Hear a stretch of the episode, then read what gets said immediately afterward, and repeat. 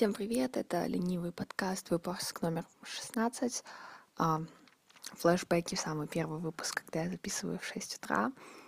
А, итак, этот подкаст будет про консалтинг. А, ввиду большого количества разных вопросов, а, я постараюсь в этом аудио записать как можно больше полезной информации. Э, чтобы структурировать, э, что такое работать в консалтинге и как туда пройти для тех, кто э, знает, что это вроде как круто, но не очень понимает, с чего начать и вообще, что это такое. А, во-первых, что такое работать в консалтинге?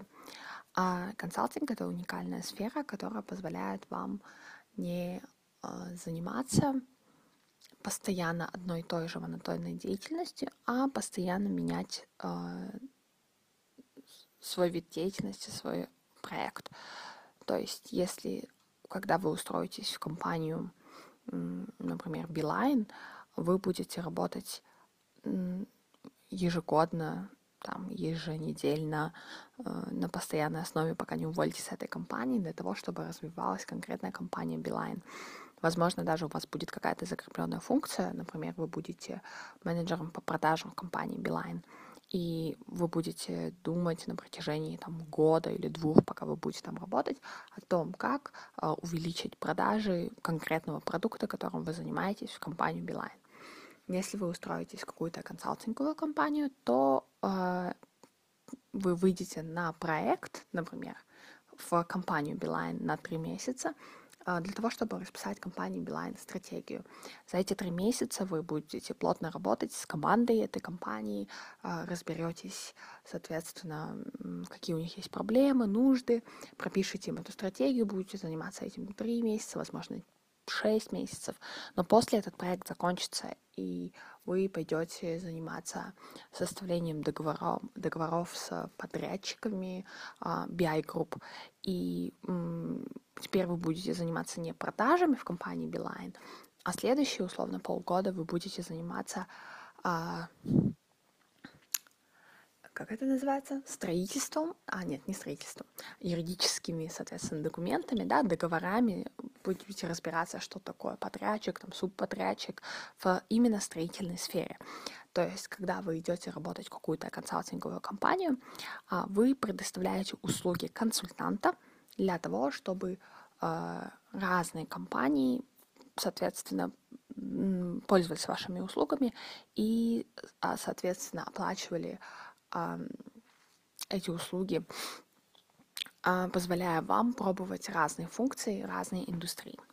Почему нужны консалтинговые компании и, соответственно, а, почему эта профессия все еще актуальна и разные люди, разные компании пользуются этими услугами. Во-первых, а, консалтинговая компания позволяет использовать опыт, который приобрели компании в других э, сферах или в других странах, и быстро перенять его в своей собственной компании. То есть, если я маленький не, не маленькая компания обычно не может себе позволить дорогие консалтинговые услуги, но если я, например, офис Билайна в Казахстане, и я хочу а, сделать какую-то новую стратегию развития, возможно, для меня будет полезен опыт банка Тинькофф в России. И просто так там банк Тинькофф в России не будет а, брать и отдавать мне все свои секреты, но, возможно, какая-нибудь компания BNG работала с банком Тинькофф, и если я найму эту компанию, они смогут тот опыт, который они а, уже наработали, работая с банком Тинькофф, перенести на мой, мой казахстанский Билайн. Поэтому для меня это выгодно для того, чтобы быстро адаптировать лучшие мировые практики для своей собственной компании. Ну и вторая, соответственно, проблема — это проблема глобального образования. То есть в глобальном мире люди э, все еще достаточно плохо обучают детей критическому мышлению. Эти дети вырастают в не очень э, конкурентоспособных работников и студентов. И это приходит все это выливается в то, что не все компании мира, даже крупные, даже а, очень богатые, могут позволить себе суперквалифицированных, а, креативно мыслящих, структурно мыслящих специалистов. То есть ты можешь быть крупным российским банком, типа Сбербанк, у тебя может быть там 20 тысяч сотрудников по всей России, но из этих 20 тысяч сотрудников только малая часть будут э, действительно там выпускниками топ-вузов России, самыми лучшими показателями, креативными, э, очень структурными, с mindset ом, настроенным на решение проблем. Поэтому э, и ты не можешь вот этого своего сотрудника взять и отправить решить все свои проблемы. Поэтому ты э, берешь консалтинговую компанию, которая очень детально подходит к отбору и тренировке своих, э, своего персонала, и нанимаешь его в для того, чтобы они поработали с, твоим, с твоими сотрудниками, научили их чему-то, передали какой-то свой определенный опыт. Вот. Зачем консалтинг нужно нам, как людям? Нам консалтинг нужен, потому что мы зачастую не знаем, что мы хотим делать.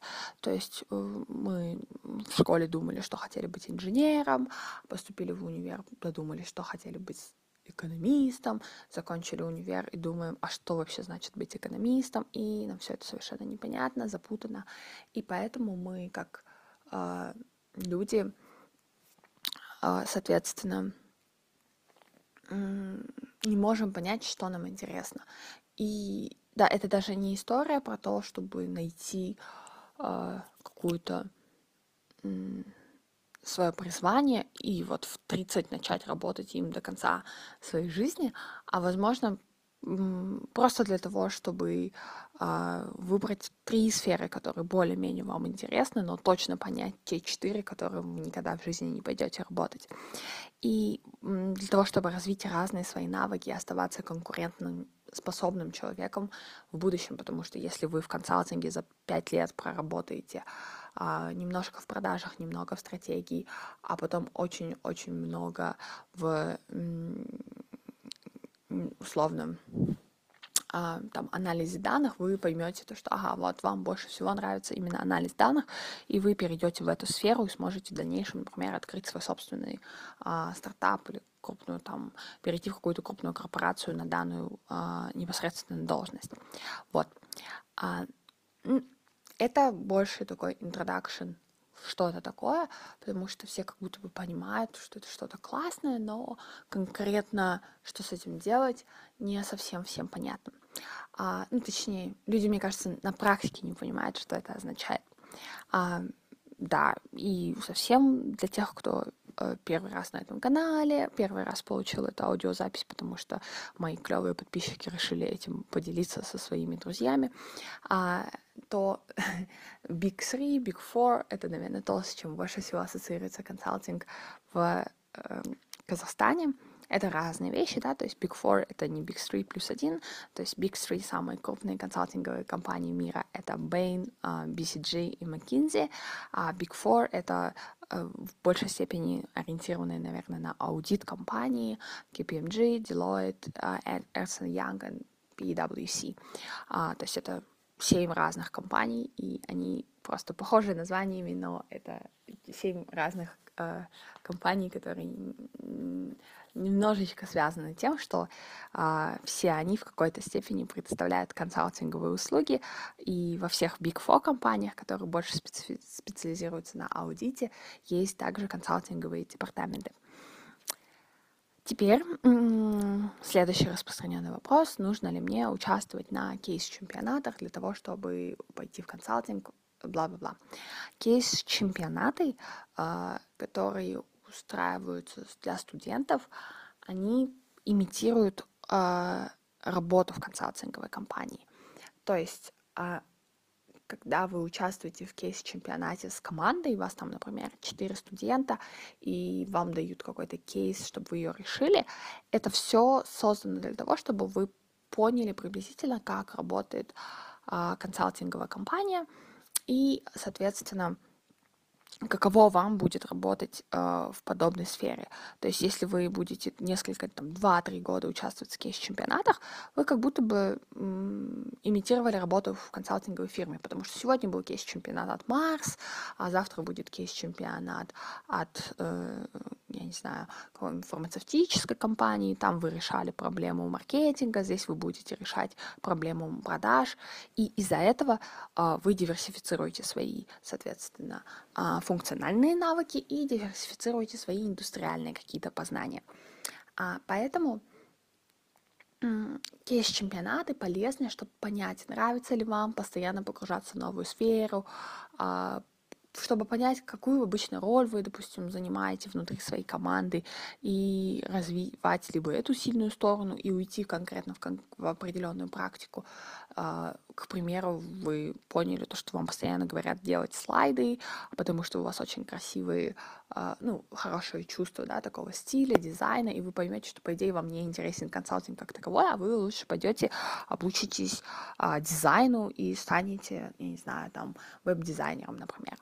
А, либо, например, вы поймете, что да, вам интересна именно сама суть консалтинга, и исходя из этого вы продолжите развивать те слабые стороны, допустим, которые необходимы в консалтинге, но вы идентифицировали за время участия в кейс-чемпионатах, что это не ваша самая сильная сторона.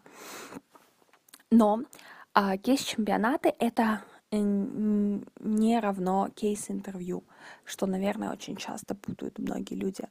То есть а, все знают, что какой-то момент, когда вы проходите на интервью, а, какой-то момент, когда вы проходите а, этап отбора в любую консалтинговую компанию, вы встречаетесь с а, необходимостью проходить кейс-интервью, что во всех трех крупнейших а, консалтинговых компаниях является финальным этапом. А, и тут люди а, думают, что вот эти кейс-чемпионаты и эти кейс-интервью — это одно и то же, что на самом деле не является правдой.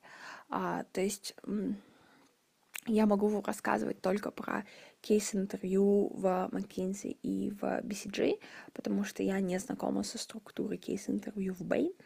А, и в конкретном McKinsey и в BCG а, вы на месте пытаетесь импровизировать а, и решать задачу клиента, исходя из тех знаний, которые у вас есть а, в момент, когда вы зашли в это, на это интервью. То есть вы не делаете а, какого-то подготовительного ресерча, вам не высылают слайды заранее, вы не готовитесь к этому две недели, что отличает кейс-интервью от кейс-чемпионата. А теперь, смотрите, а, давайте сделаю а, краткую имитацию того, как проходил бы ваш кейс-интервью в BCG. В BCG а, вы бы пришли на кейс-интервью, вам расскажут вводную, например, здравствуйте, наш клиент это там кофейня, не знаю, Starbucks, а, которых имеет 15 точек в Астане, они заметили, что там после карантина а, люди стали меньше пить кофе, э, и их продажи снизились на такой-то, такой-то процент, а, возможно, там еще какие-то определенные будут данные, и там CEO нанял нас для того, чтобы понять, а, как э, решить эту ситуацию и вывести выручку на прошлый э, результат, который был до условного периода ковида, э, за ближайший год. А, и вот этот setuping, setup вам дают в BCG, а дальше интервью становится э, интервьюи led. Что это означает? Вы, человек, которого интервьюируют, берете э, бразду контроля, как проходит интервью, свои руки, и путем задавания наводящих вопросов выясняете у а, соответственно, интервьюера какие-то важные детали, чтобы принять, чтобы сделать какое-то определенное решение кейса. То есть в данном случае это надо интерпретировать как э, какое-то интервью, которое вы проводите с, например, клиентом, или интервью, которое вы делаете со своим коллегой, который знает чуть-чуть больше информации про клиента. То есть вы спрашиваете у этого человека, типа, а, в начале серию вопросов, например, про то, кто является клиентами данной компании. Потом там серию вопросов про то, как изменилась да, какая-то определенная динамика основных показателей. И там в конце вы зададите серию вопросов про то, а, какие появились конкуренты и изменения на рынке, именно с точки зрения каких-то новых конкурирующих компаний. А в чем фишка в данном случае? В том, что а, вы должны показать, что в том, как вы задаете вопросы, есть логика. То есть вы не просто сейчас спросили про то, как дела, а за потом спросили, когда компания была основана, потом спросили, а кто ходит больше, мальчики или девочки, потом спросили, а не открылась ли новая кофейня, и потом опять вернулись, например, к возрасту, какой возраст клиентов. Потому что тогда вы скачете с одной темы на другую. А вы показываете, что вы точно знаете, а, вы можете группировать вопросы логично, да, вначале, например, полностью спросить исключительно про клиентов и обрисовать какую-то определенную картинку. Второе, то, что вы можете построить логику того, с чего начать. То есть э, вы начнете то, с чего именно вы начнете задавать вопросы, исходя из кейса, играет роль. А Потому что, возможно, если вы начнете с э, группы вопросов А, это и ответы на эти вопросы могут сразу а, дать вам информацию, нужно ли задавать следующую серию вопросов или нет. И насколько вы предусмотрительны в этом плане, также играет роль. А третье, в BCG-кейсах очень важно именно, насколько вы адаптируетесь. То есть вот это, опять же, связано с предыдущим пунктом. То есть если вам начали давать вопрос, ответы на первую серию вопросов, которые очевидно показывают, что там собака зарыта и что, например, можно еще покопать группу С, но группа Б уже не релевантна, то вы должны быть достаточно умны, чтобы адаптироваться и не задавать, не слушать, а, типа додуматься, не задавать вопросы группы Б, даже если изначально вы их приготовили.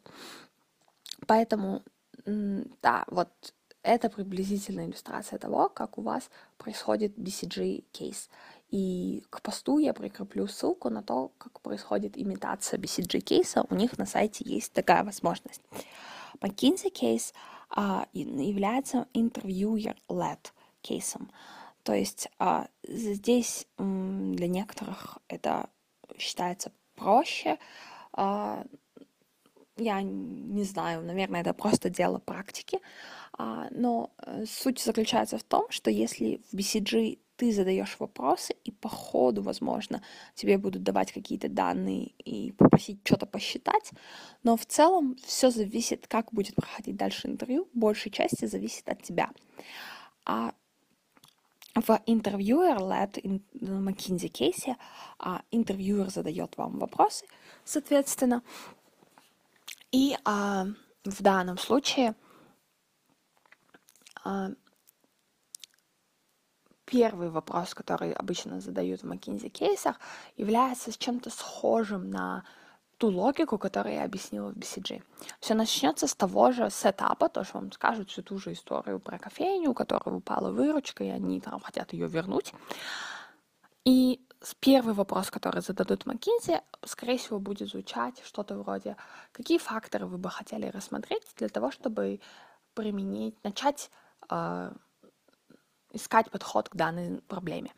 И если а, в BCG нужно было, вспомните, да, в BCG тоже нужно было бы составить вопросы, э, ну, нужно было составить какие-то сет вопросов А, Б, С, ну, возможно, еще Д, то в McKinsey вы не задаете их по очереди, а расписываете их как какую-то структуру, как issue tree, да, то есть такую пирамидку, а, где в центре стоит главный вопрос, который вам задали, и у него есть каких-то там четыре сеттинга. А, ну, сейчас я скажу самый рандомный, стандартный фреймворк, который, возможно, является скучным и не понравится многим интервьюерам, но, например, вы захотите рассмотреть клиента, а, продукт, саму компанию и что там еще бывает, и конкурентов, да, то есть это стандартный фрейминг, который называется 3CP, Client, а, Company, Competitors and Product, 3CP, да. А, соответственно, если в BCG вы формулировали эти факторы как вопросы, вы прям задавали вопрос,